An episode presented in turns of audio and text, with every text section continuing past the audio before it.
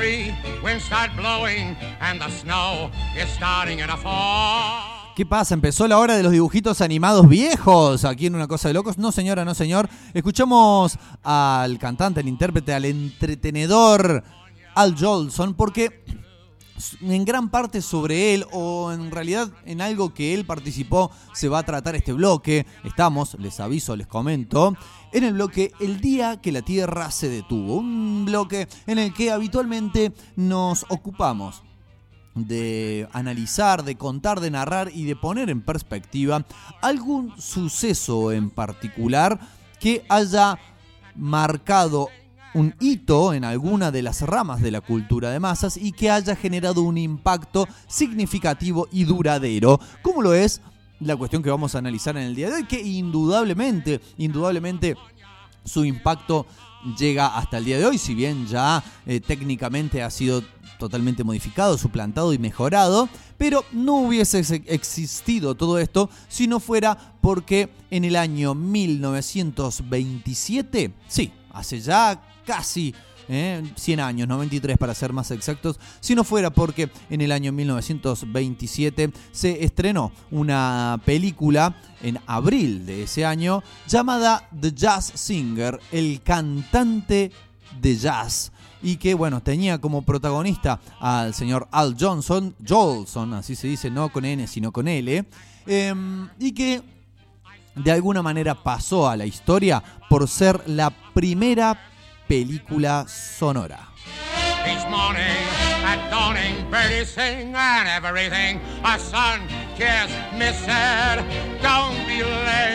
Recordemos, como para poner un poco en contexto, que el, el cine, la cinematografía, comenzó a desarrollarse, comenzó a ser producida a finales del siglo XIX, gracias a la invención de los hermanos Lumière en Francia, pero como sucede con muchas invenciones, como sucede con muchos desarrollos, se trató de algo que se había venido desarrollando en paralelo por varias personas, ¿no? Pero bueno, fueron los Lumière los que generaron la técnica que posibilitó eh, el cinematógrafo. Por eso lleva ese nombre. El cinematógrafo es ese aparato que hace rodar un carretel, que ese carretel lleva una cinta de celuloide con muchas imágenes que se van sucediendo y que esas imágenes al ser pasadas a través de un lente retroiluminado que la proyecta sobre alguna superficie da la ilusión de movimiento y que entonces se podía grabar, se podía fotografiar el movimiento para quedar registrado en esas múltiples diapositivas de celuloide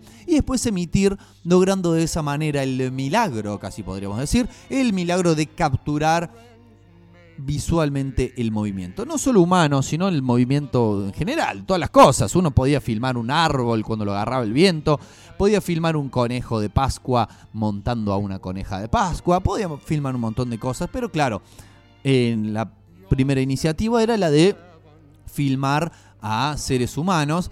Mm, muy prontamente se, se, expandió, se popularizó y se empezaron a desarrollar películas de todo tipo, pero muchas de ellas resultaban ser, por ejemplo, adaptaciones de eh, obras de teatro, ¿no? Como que en un primer momento eh, fue más rápido el desarrollo tecnológico que lo que fue la expansión de la idea de que lo que eso podía llegar a generar.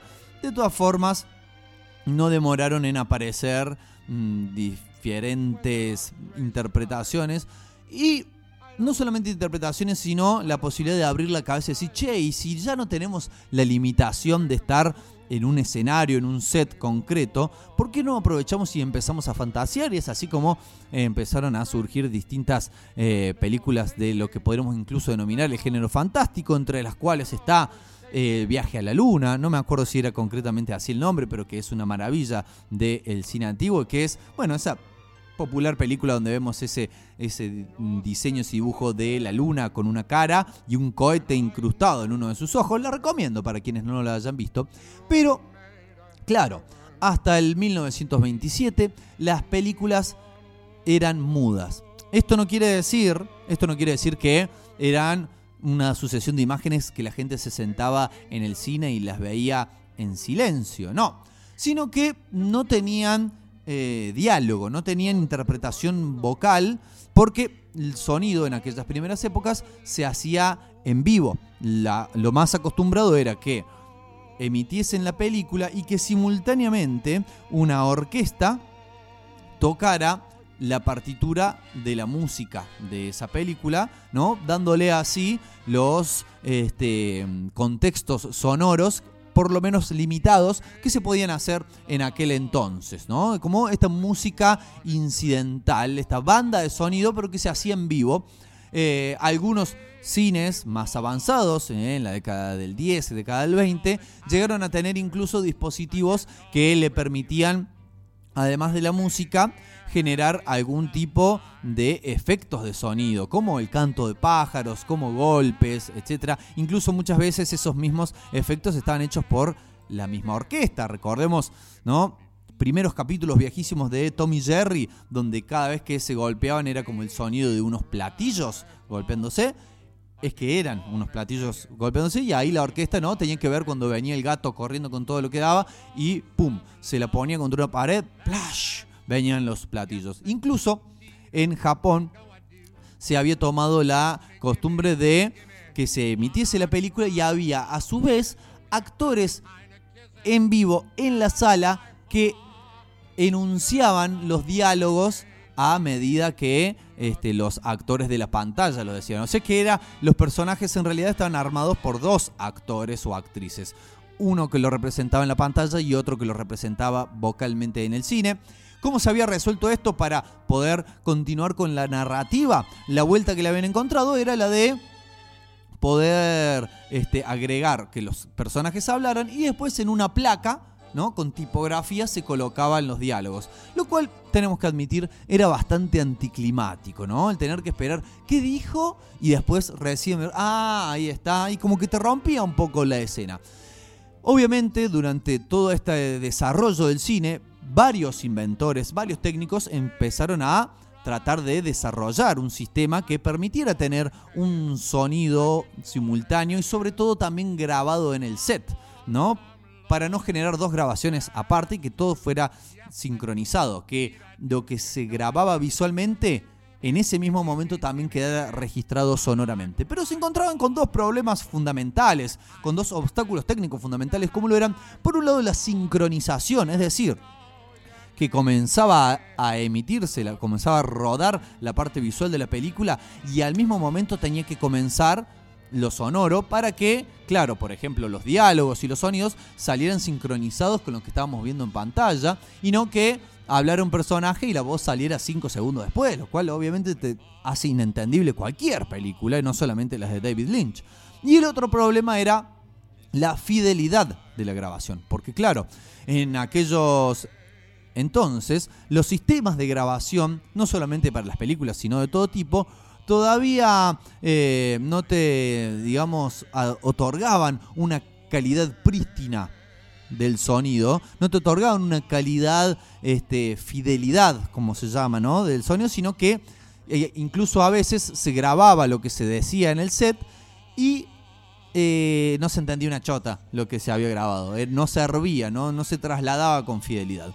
Pero fueron, digamos, dos inventos casi simultáneos lo que propiciaron, como decíamos, ¿no? Muchas veces estos inventos se dan simultáneamente.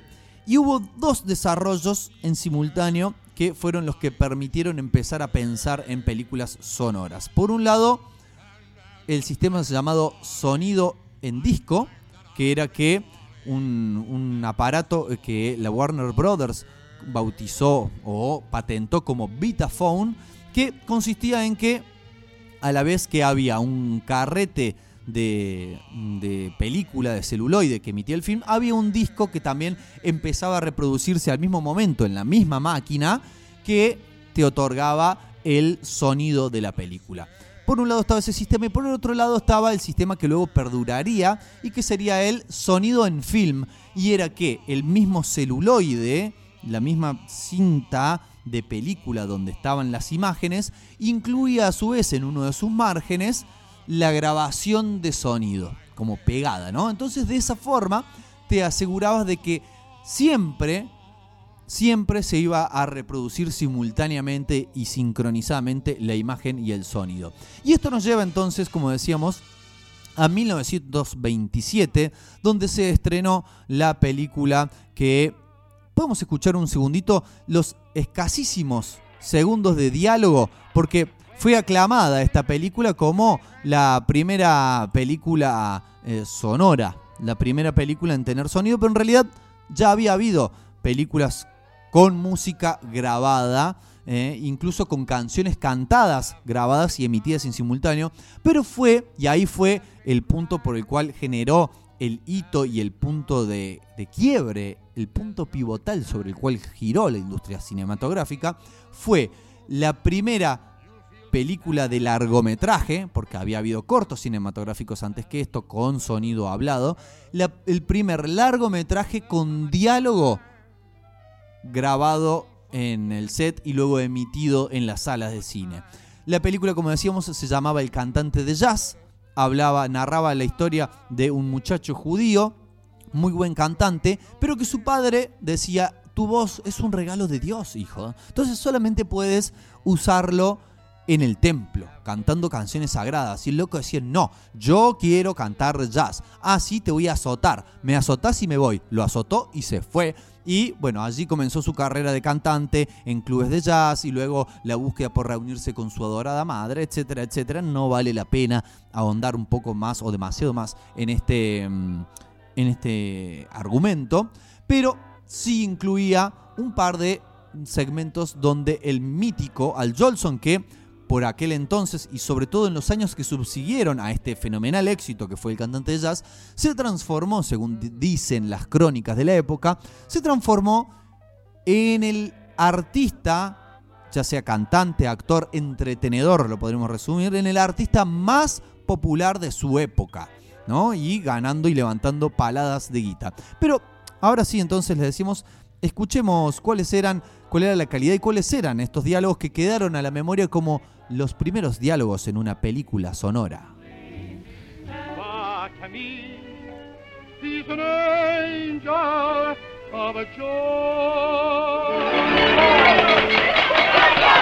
Wait a minute, wait a minute. You ain't heard nothing yet. Wait a minute, I tell you. You ain't heard nothing. You want to hear Toot Toot Tootsie? All right, hold on, hold on. No, listen. Play Toot Toot Tootsie. Three choruses, you understand? And the third chorus, I whistle. Now give it to him hard and heavy. Go right ahead. Nothing but blue skies from now on. You like that, Mama? Yes. I'm glad of it. I'd rather please you than anybody I know of. Oh, darling, will you give me something? What? You'll never guess. Shut your eyes, Mama. Shut them for little Jackie. Oh, I'm going to steal something. I'll give it back to you someday, too. You see if I don't. Mama, darling, if I'm a success in this show, well, we're going to move from here. Oh, yes, we're going to move up in the Bronx. A lot of nice green grass up there, and a whole lot of people you know. There's the Ginsbergs, the Guttenbergs, and the Goldbergs. Oh, a whole lot of birds. I don't know them all. And I'm going to buy you a nice black silk dress, Mama. Uh, you see, Mrs. Friedman, the butcher's wife, she'll be jealous of you. Oh, no, yes, she will. You see if she isn't. And I'm going to get you a nice pink dress that'll go with your brown eyes. Dickie, no, I, I What, what do you mean, no? Who, who is telling you? What do you mean, no? Yes, you'll wear pink or else. Or else you'll wear pink. and, darling, oh, I'm going to take you to Coney Island. Yeah? Yes, I'm going to ride on the shoot-to-shoot.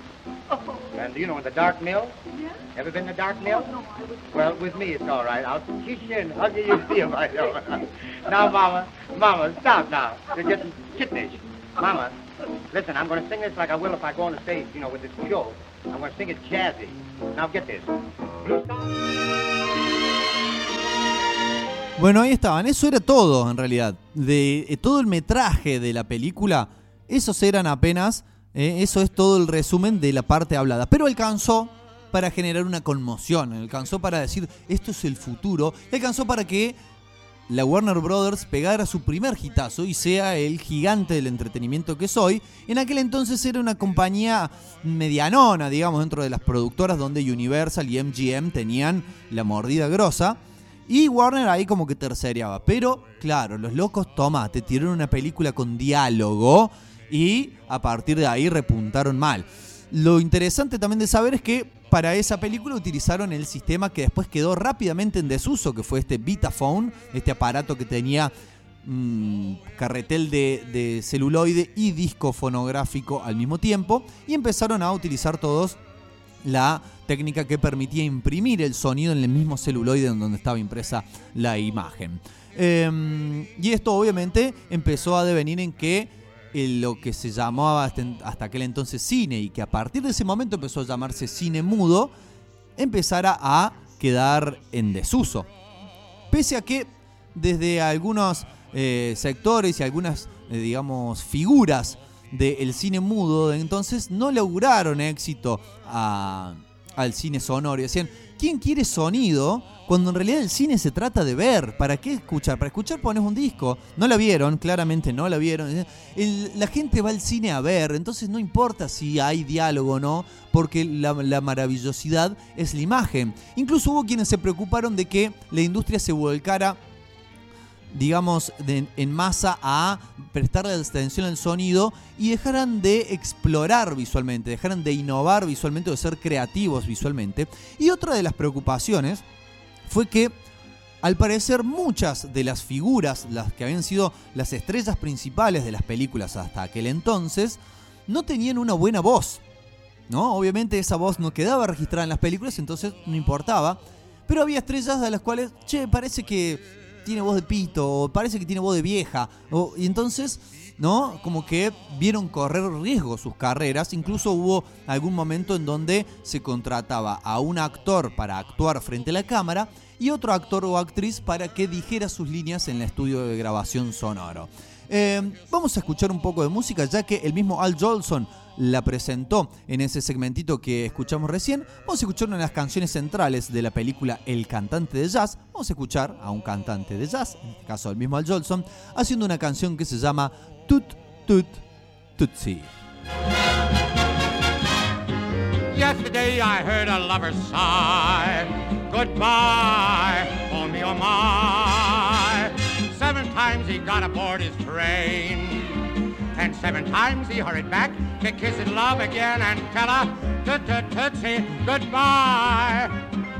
Tut tut tootsie, don't cry. The choo-choo train that takes me away from you. No words can tell how sad it makes me. Kiss me, titty, and then do it over again. Watch for the mail, I'll never fail. If you don't get a letter, then you'll know I'm in jail. Tut tut tootsie, don't cry.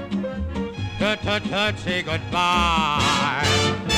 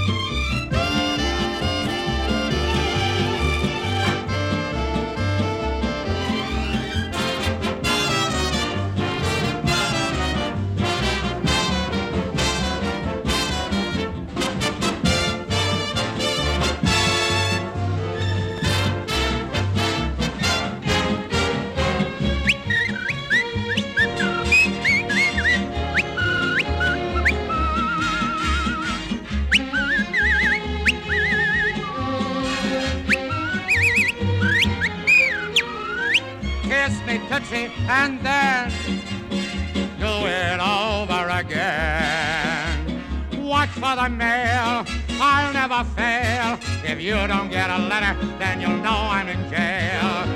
Toot toot tootsie, don't cry. Goodbye, tootsie, goodbye.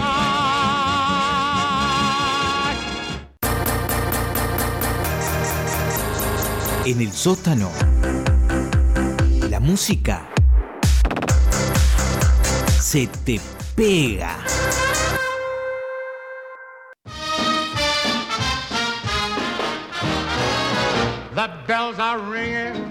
Ahora bien, en las publicaciones que hicimos en nuestras redes sociales, eh, dijimos, capaz que por un poco de llamar la atención, admitimos eso, que en este bloque iba a tener, o en realidad de esta película sobre la cual estamos hablando, tenía un componente de polémica racial. ¿Por qué, por qué viene esa polémica? Porque en una parte del film, eh, el personaje encarnado por Al Johnson usa el maquillaje, la caracterización denominada blackface. ¿No? Que consistía en pintarse la cara de negro, la boca como si simulando unos gruesos labios blancos y guantes blancos. Y de esa manera eh, interpretar las canciones como si se tratase de un cantante de jazz negro. Obviamente, visto con la perspectiva actual, esto está visto como racista al mango. En, el racistómetro, ¡pum! Se rompe para arriba y sale, salta el mercurio para todos lados. Porque claro, no solamente es eh, burla o visto como una burla, sino también como apropiación cultural. ¿eh? Y mm, apropiación cultural sería un blanco no solamente actuando negro, vieron que ahora hay toda una polémica, incluso muchos actores y actrices han salido a pedir disculpas por haber eh, interpretado personajes que no pertenecen a su etnia. Eh, imagínense lo que sería ahora si el personaje de un cantante negro lo interpreta un blanco que encima se pinta la cara de una manera burlona y que además eh, es como que está ocupando su lugar. Si vos querés un cantante negro de jazz, y pone un cantante negro de jazz, no pongas un negro maquillado. Entonces, podemos decir que esta película hoy en día, así como pasó con la polémica que hubo recientemente con lo que el viento se llevó, sería demonizada, ¿no? Sería decir, che, no, esto no da ni ahí, no da ni ahí que, pasemos esta película, ni siquiera que la hagamos. Pero investigando un poco, resulta que hay como eh, este, miradas contrapuestas que dicen que Al Jolson en realidad era muy querido por la comunidad artística negra, sobre todo obviamente por la comunidad de músicos y por la comunidad del jazz, porque en realidad le había dado lugar o había propiciado a que muchos músicos de raza negra tuvieran lugar en estas películas y que pese a que, bueno, sí, actuaba caracterizado con el blackface, eso era algo que era muy común en aquellas épocas y que no estaba mal visto en aquellas épocas, sí ahora, pero que en realidad el chabón había hecho mucho por, eh, bueno, que, que los artistas y las artistas de raza negra empezaran, por lo menos empezaran a tener un lugar en la industria cinematográfica, sobre todo teniendo en cuenta la posición de poder en la que se encontraba siendo el artista más popular y reconocido y mejor pago de Hollywood en ese momento. Párrafo al margen y ya para ir finalizando y un poco también poniendo en perspectiva lo que significó que empezasen a ver, que se empezaran a desarrollar películas sonoras. Y esto trajo, le agregó una nueva dimensión al cine. Claramente, para aquellos que decían que podía llegar a ir en detrimento de la calidad de las películas, claramente fue lo opuesto, porque le agregó esto, un, un nuevo parámetro en el cual pensar y que enriqueció lo que ya de por sí se venía generando con la imagen, llegando a, claro, películas que tienen eh, un desarrollo del sonido impresionante y alevoso, obviamente, con los desarrollos técnicos que ha venido habiendo en todos estos años que transcurrieron desde aquel estreno hasta hoy, donde todo, prácticamente todo es digital, ¿no? Y se han resol- resolvido, no, resuelto un montón de cuestiones de esta índole, pero incluso a llegar al punto de eh, películas que son han sido también muy reconocidas no solamente por lo visual sino por lo sonoro y creo que eh, uno de los ejemplos más concretos y no, no hablando solamente de la música sino de la edición de sonido en sí alguien que como quien les habla ha editado sonido posiblemente se interese mucho por ver esto que muchas veces está invisibilizado uno da por descontado ¿no? Uno se concentra más en la imagen, pero da por descontado lo que está ocurriendo sonoramente en la película. Y eso es un laburo zarpado de conseguir los sonidos, porque no es solamente lo que suena en una película, lo que se grabó en el set, como si era en el caso de Cantante de Jazz, sino que hay un montón de otras cosas que nos ayudan casi inconscientemente a situarnos en el lugar donde está transcurriendo la película, que son agregados eh, con posterioridad y que es responsabilidad de él o les editores de sonido el encontrarlos y el dosificarlos en la medida justa, el volumen justo, el momento justo y adecuado, eh, el paneo, si está a la izquierda, si está a la derecha, muchas de estas cuestiones. Creo que una de las películas que más y mejor representa eso es, por ejemplo, La Guerra de las Galaxias, ¿no? Obviamente hablando de la trilogía original y concretamente de la primera película. Hay un documental muy interesante en YouTube eh, que pueden ver que habla justamente acerca de eh, el editor de sonido, no retengo en este momento el nombre, de la primera Star Wars y de la trilogía original, cómo se les ingenió para ir consiguiendo los diferentes sonidos que hoy por hoy son, son emblemáticos, ¿no?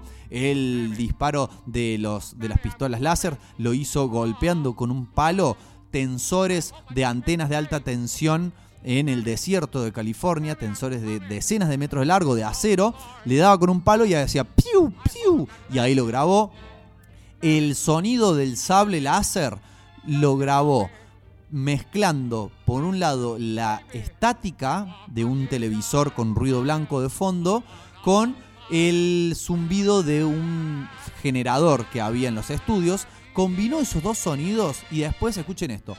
Agarró, grabó ese sonido, lo se encerró en una pieza donde en un parlante en el medio de la habitación puso eh, a reproducir ese sonido y luego con un micrófono fue acercando y alejándose y usándolo, claro, como espada para poder captar ese sonido bamboleante que tienen los sables láser, porque no es un sonido constante, sino que es como va y viene, y de esa manera logró representarlo. Desde esa artesanalidad, artesanalidad, vaya uno a saber, de esa cosa artesanal hasta lo digital del día de hoy, creemos que ya el sonido desde hace 93 años se ha constituido una parte indivisible del cine y una parte, una dimensión que lo enriquece y que sobre todo aporta enormemente a la experiencia inmersiva que uno puede tener a la hora de ver una película. Esto es todo lo que tenemos para decir, amigos y amigas. Quédense en la sintonía del sótano rock. Recuerden que escuchamos antes de que nosotros al primer programa de qué año de mierda. Ahora termina una cosa de locos. Ya se viene entonces esperando a Godoy. Quédense entonces en su compañía o en su espera. Nosotros nos vamos a despedir con un poco de música un poco más moderna, ¿no? Hemos escuchado música del año del ojete ¿eh? durante todo este bloque. Ahora nos vamos a despedir con una banda de ska punk de también el estado de California. Eso se llaman The Interrupters. Y la canción que vamos a escuchar se llama This is the New Sound. Este es el nuevo sonido que en aquel momento del año 1927 y del cantante de jazz era el único sonido. Y con esto entonces, como les decíamos, nos despedimos hasta la próxima semana, hasta el próximo jueves a partir de las 19 horas, cuando volveremos a ser lanzados como un cohete que se remonta hasta la estratosfera y diremos, esto amigos, esto amigas, es una cosa de locos, que tengan un excelente fin de semana, el lunes es feriado, acuérdense, así que vean si lo pueden disfrutar, ámense mucho los unes a los otros y chau, nos vemos.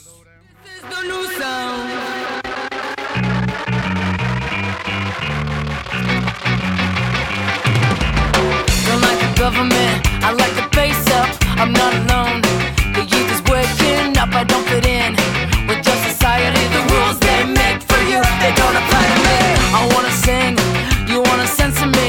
You got control, but it makes me act defensively. So listen up, listen up. you want perfection. We just wanna give music a new direction.